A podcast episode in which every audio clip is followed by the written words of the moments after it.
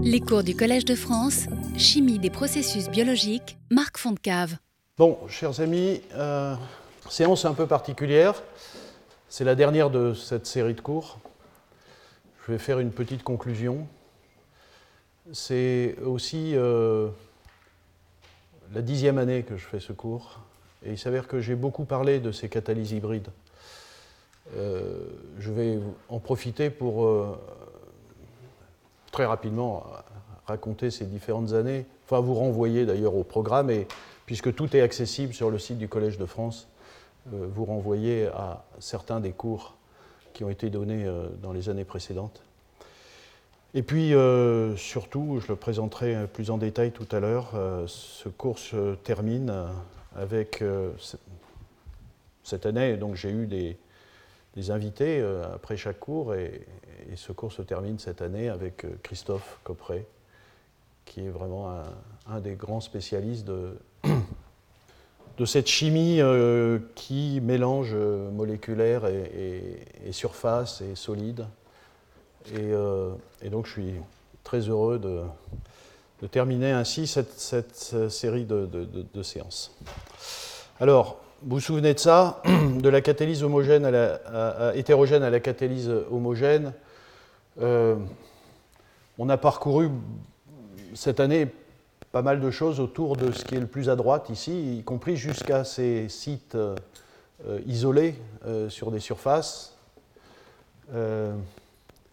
J'ai rajouté ça. Dans la figure originale, il n'y avait qu'un complexe moléculaire mais évidemment, la, catalyse enzymatique, elle est, euh, homogène. Et euh, je n'en ai pas du tout parlé cette année, mais comme vous allez le voir, je vais vous renvoyer à des périodes de, de, passées dans lesquelles j'ai développé un certain nombre de choses. Euh, voilà, donc la question que j'ai essayé de traiter au fond euh, cette année de façon très précise, l'année dernière et puis euh, parfois dans le passé, c'est euh, cette question d'objets nouveaux dans lesquels on essaye de, créer des synergies entre les différentes catalyses, donc hétérogènes, moléculaires homogènes et enzymatiques homogènes. Euh, alors, euh, on va parler d'hybrides. Parlons d'hybrides. Euh, ces catalyseurs hybrides, ce sont lesquels? Comment il faut les choisir? Quelles sont les tendances? Et en fait, l'idée, simple, ça serait de dire je prends le meilleur de l'un, je prends le meilleur de l'autre, je combine, donc ça, doit être deux fois meilleur. En réalité, ce n'est pas si simple que ça, puisque si on prend un certain nombre de, critères, ici, très simplement, hein, euh, c'est un exercice que j'ai fait que vous ferez tous facilement, qui n'est pas très long à faire, hein, euh, c'est un peu à la louche, mais d'ailleurs vous pourrez me dire si vous n'êtes pas d'accord. évidemment, il y a un aspect de, facilité d'accès à, ces objets, donc la synthèse, la préparation. D'une certaine façon, j'ai envie de dire que c'est assez facile de faire un solide, c'est très difficile de produire des enzymes stables en grosse quantité. Euh, voilà, c'est le sens de, voilà, de ces plus et de moins. Et au niveau de la chimie moléculaire, bah, c'est toute la puissance de la chimie de synthèse hein, moléculaire, mais en même temps, euh, il y a certaines molécules qui sont, euh, même si le chimiste peut théoriquement synthétiser à peu près tout et n'importe quoi sur le plan des molécules, il y a quand même parfois des difficultés de sorte que euh, sur un, doctorant peut passer euh, deux ans à synthétiser une molécule. Euh, voilà, c'est ça le sens. Alors, l'autre critère qui est important, c'est, bon, j'ai appelé ça la modulabilité, en anglais tuning, c'est cette capacité à pouvoir modifier assez facilement l'objet d'étude à travers euh, l'introduction de groupements euh, stériquement encombrés, de groupements électroattracteurs, électrodonneurs, etc., de changer les propriétés électroniques. Alors là aussi, le plus plus, il est plutôt sur le moléculaire. sur le solide, c'est un peu moins facile. Et évidemment, du côté biologique, j'ai mis moins moins, mais ce n'est pas tout à fait vrai, parce qu'avec la puissance de la biologie moléculaire, la mutagénèse, et aujourd'hui même l'évolution dirigée, hein, vous avez vu cette année le prix Nobel de, chimie de Frances Arnold sur le sujet.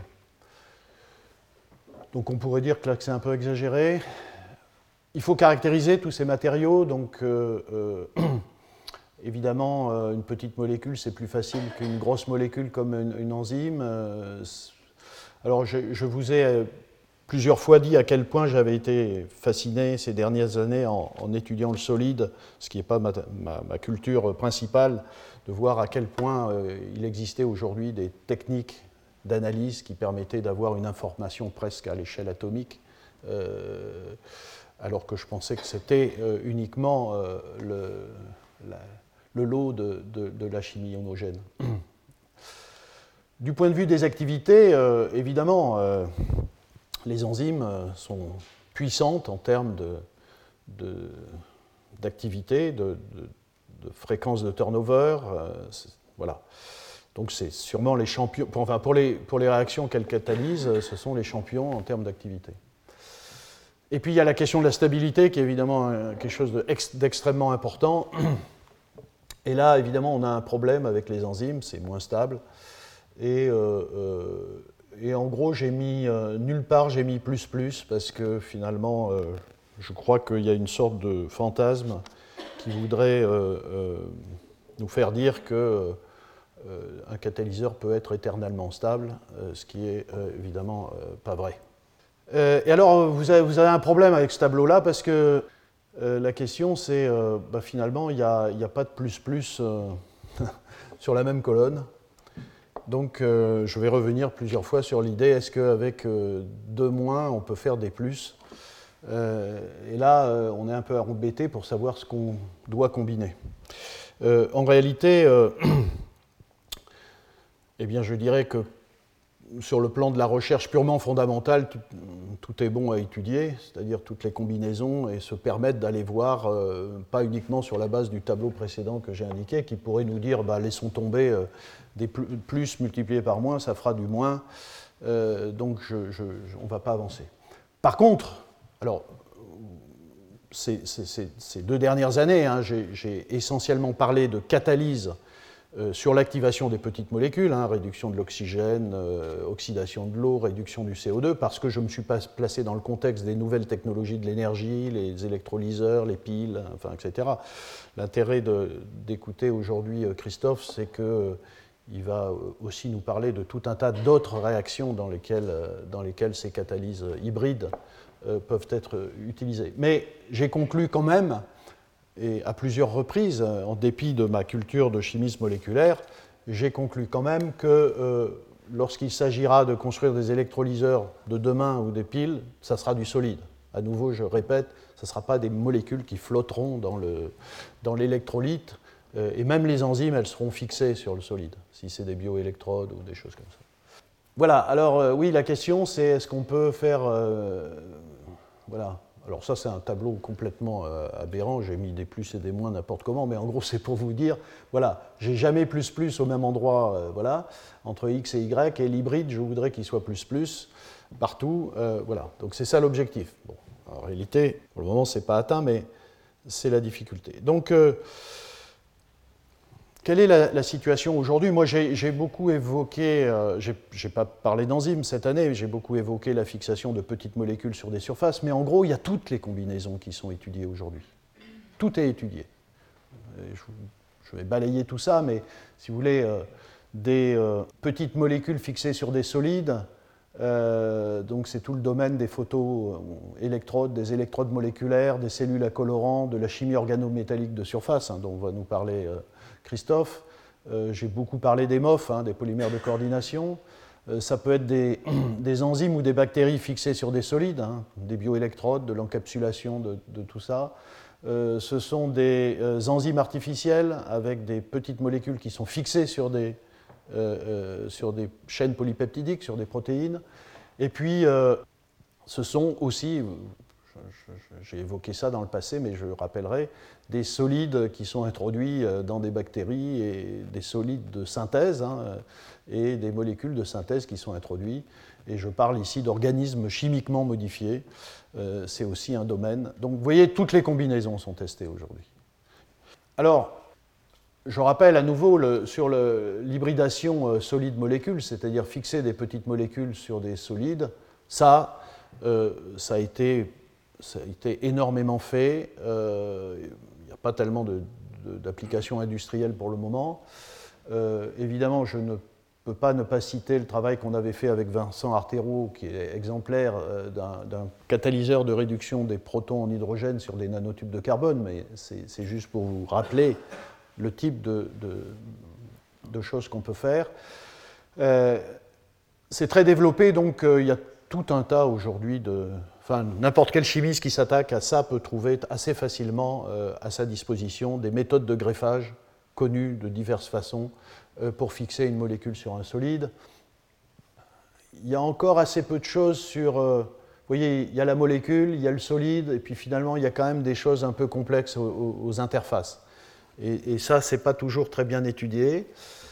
Euh, voilà, la question de la stabilité, la question de la nature des espèces actives, euh, ce sont des questions qu'il faut, faut, résoudre. Il y a quelques succès, mais ce n'est pas industriel. Euh, mais vous voyez, ça peut aller très loin. Hein, voilà, vous pouvez, vous commencez à voir aujourd'hui des systèmes complets euh, électrochimique. Ici, c'est une, cellule photoélectrochimique pour le, water splitting, pour la décomposition de l'eau, euh, où, vous avez aussi bien sur la partie anode que sur la partie cathode, euh, fixé sur des solides, à la fois des, des dyes organiques, des colorants organiques, des catalyseurs. Ici, c'est du ruthénium pour faire l'oxydation de l'eau. ici, c'est un autre colorant organique. Ici, c'est un catalyseur pour la réduction des protons. Donc, vous voyez, ça peut aller très loin dans l'assemblage. Euh, je cite aussi ce travail qu'on a fait au laboratoire avec euh, Grégoire Paille, euh, où, parce qu'il y, a énormément de travaux sur, sur les MOF, sur Metal Organic Frameworks, qui sont des, matériaux qui permettent d'encapsuler, de fixer tout un tas de petites molécules. C'est aussi un très gros développement aujourd'hui, j'en ai parlé. alors, donc tout ça, ça, a fait l'objet de ce que j'ai raconté en particulier cette année. Je n'ai pas parlé d'enzymes, mais je veux rappeler euh, aussi que euh, euh, la synergie entre la chimie de coordination et la chimie enzymatique est développée à travers, en particulier, ce domaine des enzymes, de, l'enzymologie artificielle, des enzymes artificielles. Et finalement, la question, c'est est-ce que alors nous, on développe des, on a des projets sur ces, diverses enzymes artificielles. Et finalement, la question, c'est, euh, alors que la nature n'a pas couplé ces deux systèmes, le, catalyseur de synthèse et une chaîne polypeptidique, est-ce que lorsqu'on les met ensemble, on peut faire quelque chose d'intéressant sur le plan catalytique? De mon point de vue, c'est passionnant parce que euh, la nature a choisi pour faire de la catalyse de mettre des petits complexes métalliques à l'intérieur de chaînes polypeptidiques et, on ne sait toujours pas pourquoi tout d'un coup ce petit truc à l'intérieur qui n'est pas très impressionnant sur le plan catalytique devient fantastiquement euh, fort, euh, puissant en catalyse à cause de cet environnement protéique. Euh, d'une certaine façon, quand on étudie la catalyse en chimie bio-inorganique, donc des métalloprotéines, la démarche classique, c'est de prendre une métalloprotéine et de la modifier, de modifier les acides aminés pour attribuer des fonctions, si vous voulez, à la première sphère de coordination, à la seconde, à la troisième, et essayer de comprendre qu'est-ce qui euh, fait que le catalyseur à l'intérieur de l'enzyme est actif, et autant actif et quelles sont les contributions de tout ce qui tourne autour en termes de chaînes polypeptidiques et d'acides aminés? Ici, dans cette démarche-là, le rêve, c'est euh, de partir d'un, de faire le chemin à l'envers, un peu comme euh, cela euh, a été fait au cours de l'évolution, Et donc c'est c'est toutes les approches effectivement d'évolution dirigée. à nouveau, je, cite ce prix Nobel de Frances Arnold, qui consiste à optimiser pour une fonction donnée un assemblage entre un site catalytique, enfin entre un catalyseur euh, de synthèse et une chaîne polypeptidique. Dans notre cas, euh, par exemple, nous travaillons à euh, l'élaboration d'hydrogénase artificielle pour la production d'hydrogène. Et je crois qu'il peut se permettre d'aller voir ce travail-là que nous avons publié dans les années 2013 et qui continue à être euh, très, euh, euh, très cité et très utilisé. C'est une technologie maintenant puissante pour la maturation des hydrogénases. En fait, on a un cas ici absolument unique où vous prenez une protéine, bon, elle a un cas de fer, cas de soufre, une protéine qui est totalement inactive. Vous lui rajoutez un catalyseur, ces deux atomes de fer ici, biomimétique, qui mime le site actif d'une hydrogénase, mais qui est un très mauvais catalyseur. Ce complexe n'est pas rigoureusement identique à ce qui existe dans l'hydrogénase naturelle, et quand euh, vous, ajoutez ce petit catalyseur à la protéine, vous avez un système absolument puissant. Euh, et donc, euh, c'est un objet d'étude assez intéressant pour comprendre comment euh, l'association de deux choses absolument lamentables en catalyse euh, deviennent euh, par association bah, le meilleur catalyseur pour la production d'hydrogène. Ah, ça c'est. Voilà. Donc, quel rationnel pour le choix de la protéine? C'est des choses pas très faciles à, conclure. Il n'y en a pas. enfin, il y en a quelques-uns, mais euh, ça peut être très complexe lorsque vous avez des enzymes redox. Comment euh, introduire de façon rationnelle euh, des chemins de transfert d'électrons, des chemins de transfert de protons, des chemins de transfert de gaz, quand il s'agit par exemple d'hydrogène? Voilà. Et par rapport à la question que j'ai posée depuis ces deux années sur l'activation des petites molécules, évidemment, c'est tout le domaine des, des hydrogénases artificielles peut-être demain des enzymes artificielles qui font de la transformation du CO2, des euh, photosystèmes artificiels, enfin, etc., etc. Des molécules ou des solides dans des bactéries. Euh, ça existe aussi, des gens travaillent là-dessus. Par exemple, euh, introduire des matériaux de type des, polymères conducteurs ou des nanotubes de carbone à l'intérieur de, de de cellules de plantes, de plantes, de bactéries, euh, de systèmes photosynthétiques pour améliorer les transferts d'électrons. Euh, donc effectivement, je parle d'organismes chimiquement modifiés. Ici, c'était le cas de, bactéries qui, ne sont pas euh, photosyntétiques, mais qui le deviennent à partir du moment où on leur introduit des semi-conducteurs de type sulfure de cadmium, par exemple, bon, à travers, vous voyez ici, cette bactérie euh, se retrouve avec du sulfure de des, des, cristaux, euh, des, particules de sulfure de cadmium en surface, mais qui sont suffisamment bien connectées avec la machinerie euh, de la bactérie pour, être, pour devenir véritablement photo, photosynthétique. ici, une bactérie qui ne produit pas d'hydrogène, mais qui tout d'un coup est capable de produire de l'hydrogène suivant le résultat que je vous ai montré ici, en introduisant ce petit complexe dans la bactérie, euh, euh, cette bactérie devient capable de produire de l'hydrogène. Voilà. Donc tout ça, ça existe. Ce sont des, pas énormément d'exemples, mais vous voyez, ce sont des, projets qui avancent. Je vais aller plus vite pour ne euh, pas perdre trop de temps. il y a aussi voilà, des, des bioélectrodes, euh, des photoélectrodes euh, qui sont euh, voilà, qui sont associées à des bactéries et, tout ça travaille ensemble pour faire de la photoélectrosynthèse microbienne. des enzymes sur des solides, c'est tout le domaine des, des bioélectrodes. Hein. ici, j'ai souvent évoqué le cas des, hydrogénases qui sont déposées sur des électrodes. Ici, Erwin Reisner à, Cambridge a fait une cellule, une cellule photoélectrochimique purement enzymatique dans laquelle vous avez un photosystème naturel sur l'anode, sur la photoanode, et vous avez une hydrogénase sur la cathode et euh, euh, ce système-là permet donc avec des performances assez intéressantes de, euh, de faire du water splitting. La décomposition de l'eau, toutes sortes d'enzymes aujourd'hui sont mises sur des électrodes pour regarder leur potentiel.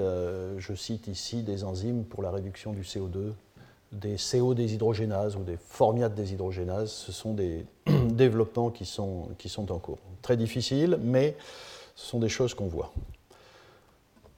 Voilà, donc euh, ce que je voudrais dire, c'est, pour terminer, c'est que euh, pour ceux qui sont intéressés par cette, euh, cette hybridation des systèmes, hein, moléculaires, solides,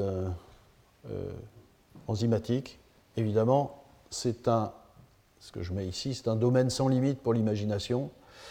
des tas de combinaisons sont possibles, des tas de choses inattendues vont surgir de cette hybridation. La grosse difficulté, c'est que c'est multidisciplinaire, multiculturel. Euh, je l'ai dit plusieurs fois, euh, la, tendance continue à, mettre des barrières entre les disciplines. C'est vrai, euh, vrai dans les instituts de recherche. Je ne sais pas comment c'est en Suisse, mais clairement en France, ça l'est, hein, avec un CNRS où vous avez un, un, département de chimie, un département de sciences de la vie voilà, et puis si vous êtes classé chimiste, vous n'avez pas le droit d'aller voir du côté des sciences de la vie, inversement, etc. C'est la même chose dans les universités. Euh, c'est d'une certaine façon la même chose très tôt dans, la formation dans les collèges et dans les lycées. Et donc, euh, c'est hyper exigeant. Euh, et souvent, on m'a répondu tout au long de ma carrière, parce que moi, j'ai fait de l'hybridation toute ma vie. On m'a toujours répondu bah, si tu es chimiste et tu veux faire de la biologie, tu collabores avec des, biologistes. Alors, en partie, c'est vrai, il faut faire ça, on ne peut pas avoir toutes les compétences. Mais en, même temps, j'ai toujours considéré euh, que tout un tas de ces projets que j'ai évoqués ici ne pouvaient pas se faire s'il n'y avait pas au même endroit les compétences et la culture partagées. Et c'est pour ça que c'est pour ça que depuis des années, je vous parle de, de systèmes qui ont un lien avec la biologie, même si je suis chimiste. D'ailleurs, je ne sais plus ce que je suis exactement. Euh, mais, euh, mais, effectivement, c'est exigeant. Et pour les, étudiants, ça l'est aussi, euh, qui sont dans mon laboratoire. Évidemment, certains sont ici. puisque il, faut, voilà, il faut être ouvert à affronter toutes ces cultures. il y a encore plein de choses à, à comprendre sur les interfaces, parce qu'on parle d'objets hybrides, mais souvent on, décrit la partie. C'est un objet complexe, mais on parle d'un élément séparément, puis on parle de l'autre. Euh, on essaie de les caractériser, mais il y a quelque chose au milieu qui est un peu particulier, et c'est là que tout se passe. Et, souvent, c'est oublié ou peu étudié, parce que d'abord c'est difficile, euh, mais c'est là que se passent les, choses. Euh, oui, le bilan pour le moment n'est pas exceptionnel, hein, il faut dire les choses. Il n'y a pas d'enzyme artificielle euh, utilisée dans l'industrie, il n'y a pas de, euh, voilà, il n'y a pas de catalyseur. Euh, même, vous voyez, notre plus beau, notre plus bel exemple avec Vincent Artero de ce catalyseur bio-inspiré à base de nickel sur des nanotubes qui, qui est vraiment impressionnant, qui maintenant moi, je ne travaille plus là-dessus, mais Vincent Artero, dans ses derniers papiers, a montré à quel point il les avait améliorés. C'est vraiment des tout meilleurs catalyseurs pour la réduction des protons et même pour l'oxydation de l'hydrogène. Mais ce n'est pas à l'échelle industrielle. Voilà. Alors, voilà, pendant ces dix ans, j'ai parlé beaucoup de ces choses-là, euh, un, peu au cours des différentes années. Euh, je vous renvoie, si vous êtes intéressé, euh, à ces années 2011-2012, vous voyez, où j'ai parlé de catalyseurs bio-inspirés de métalloenzymes artificiels, chimie biologique aux biotechnologies. Donc là, j'ai beaucoup parlé d'organismes chimiquement modifiés, euh, de, bioélectrodes, euh, etc. et puis, ces deux dernières années, donc de façon extrêmement poussée, parce que ça a été sur deux ans, catalyse hétérogène et activation de petites molécules entre l'an dernier et cette année. Voilà, on a évoqué les catalyseurs greffés, moléculaires greffés sur des surfaces, les, catalyseurs solides à sites euh, isolés, enfin, etc.